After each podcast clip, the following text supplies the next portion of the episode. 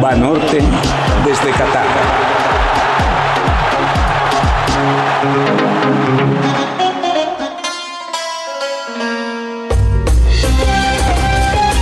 Pues qué les digo, probable no, posible sí. La selección mexicana va a tener una prueba contra el destino este miércoles cuando se decidan las posiciones de su grupo.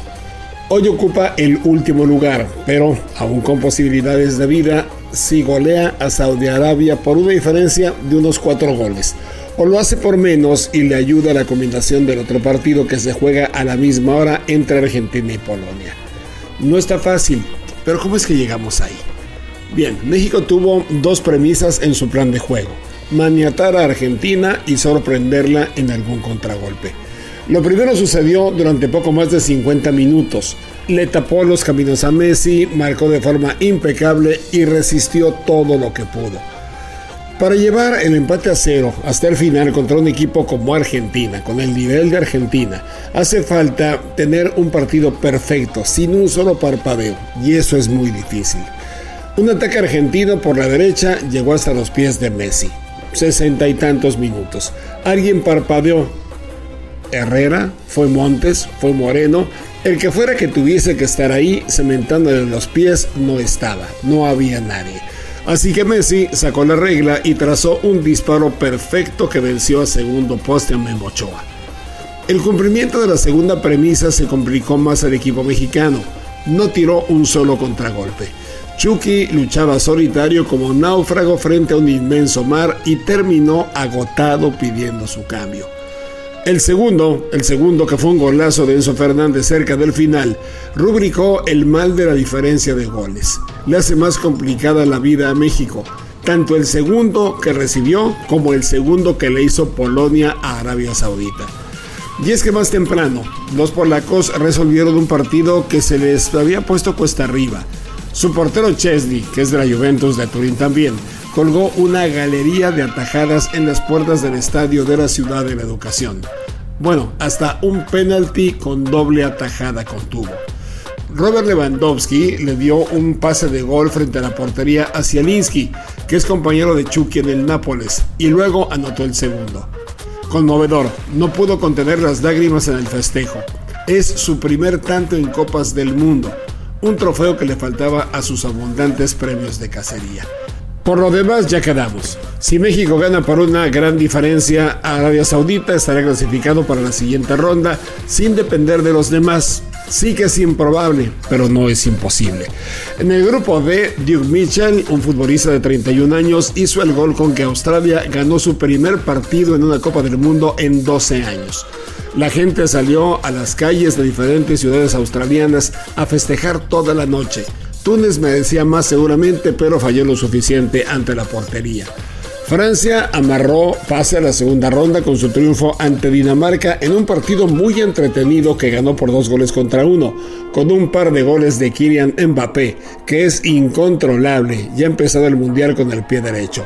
Ahora Australia con tres puntos y Dinamarca con uno decidirán el miércoles quién pasa a la siguiente ronda y quién se queda a seguir jugando el Mundial, porque en el Francia-Túnez seguramente que los africanos tendrán pocas oportunidades de pelear por un puesto a la segunda ronda. Otras historias.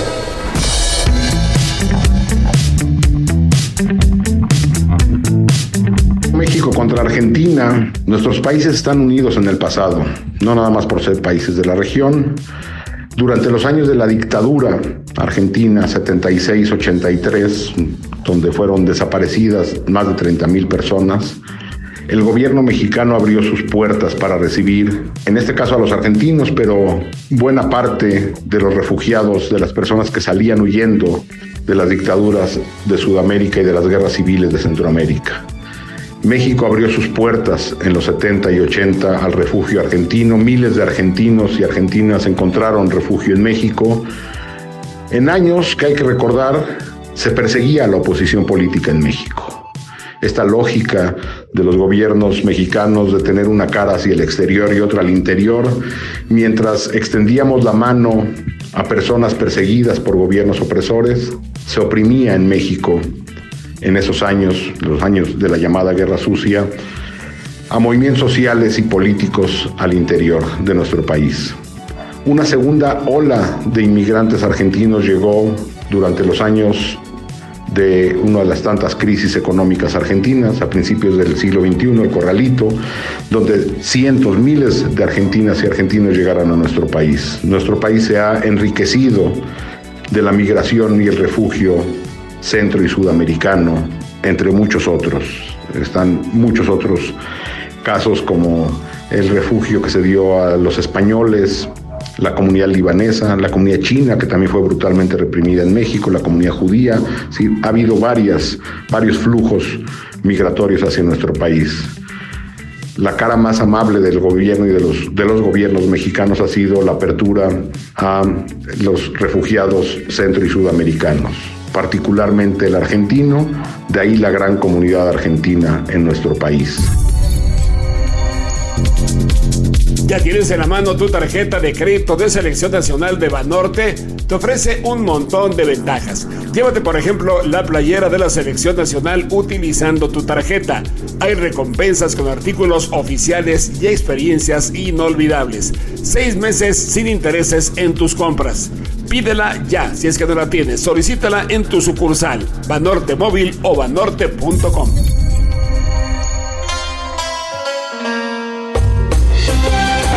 En la zona de prensa nadie daba crédito a lo que estaba sucediendo. La selección japonesa estaba derrotando a Alemania dos goles contra uno, dándole la vuelta sin que nadie lo hubiera esperado. Salvo tal vez la prensa japonesa. No es que hubiera demasiadas esperanzas, pero sí antecedentes que hacían pensar en un posible triunfo. Para Japón, este de Qatar es su séptimo mundial consecutivo. Nunca tuvo un grupo tan complejo, tan difícil con Alemania y España como compañeros. En Rusia 2018, sin embargo, ya había mostrado grandes muestras de progreso. Recordaremos que avanzó a la siguiente ronda, avanzó de la primera fase por lo tanto, y enfrentó ahí a una selección muy poderosa, la de Bélgica, entonces número uno de la clasificación de la FIFA a nivel mundial. Y perdió, perdió tres goles contra dos en tiempo extra en un partido espectacular después de ir ganando el partido dos goles contra cero. Hay un personaje ante una estrella refulgente que no tiene la selección de Japón, que sí, que sí ocupa su lugar. Es Hajime Moriyasu, su director técnico. Él jugó desde el inicio de la J-League, la liga profesional de Japón, que se funda en 1993 y era un jugador clave en la selección de su país que por última vez fracasó antes de esos siete mundiales consecutivos para llegar a uno de ellos, al de Estados Unidos en 1994. Y lo que son las cosas de la vida, en esa eliminatoria perdió 2-1 con Irak. En el juego definitivo contra Irán, después de esa pérdida, necesitaba ganar el encuentro. Y lo tenía en la mano. El boleto prácticamente lo tenía asido, lo tenía cosido a la piel. Sin embargo, un gol de último minuto al 90 los dejó fuera. En Japón se conoce a este episodio como la tragedia de Doha.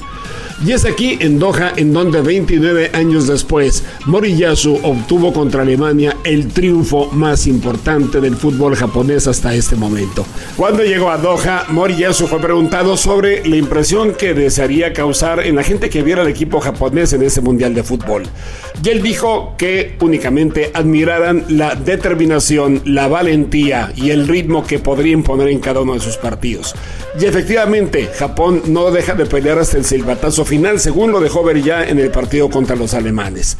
Juega con pases rápidos, es un equipo muy veloz y tiene extremos muy hábiles que saben desbordar, pero que también saben cortar hacia el centro. Así que Japón se presenta de nueva cuenta frente a la selección de Costa Rica de esa ocasión. Una Costa Rica que perdió 7 goles contra 0 frente a España y que por lo tanto se vería lógico permitiera a los japoneses conseguir su segunda victoria en esta Copa del Mundo. ¿Será que Japón va a forzar a que Alemania pueda quedar fuera una vez más de la segunda ronda de una Copa del Mundo como sucedió en Rusia 2018?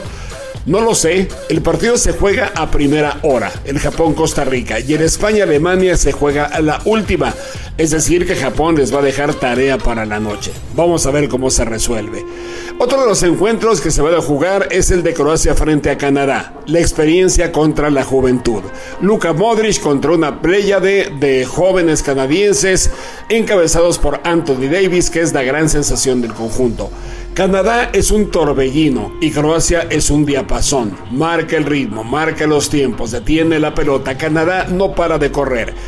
Los canadienses hicieron 20 remates y no metieron gol en su partido de presentación.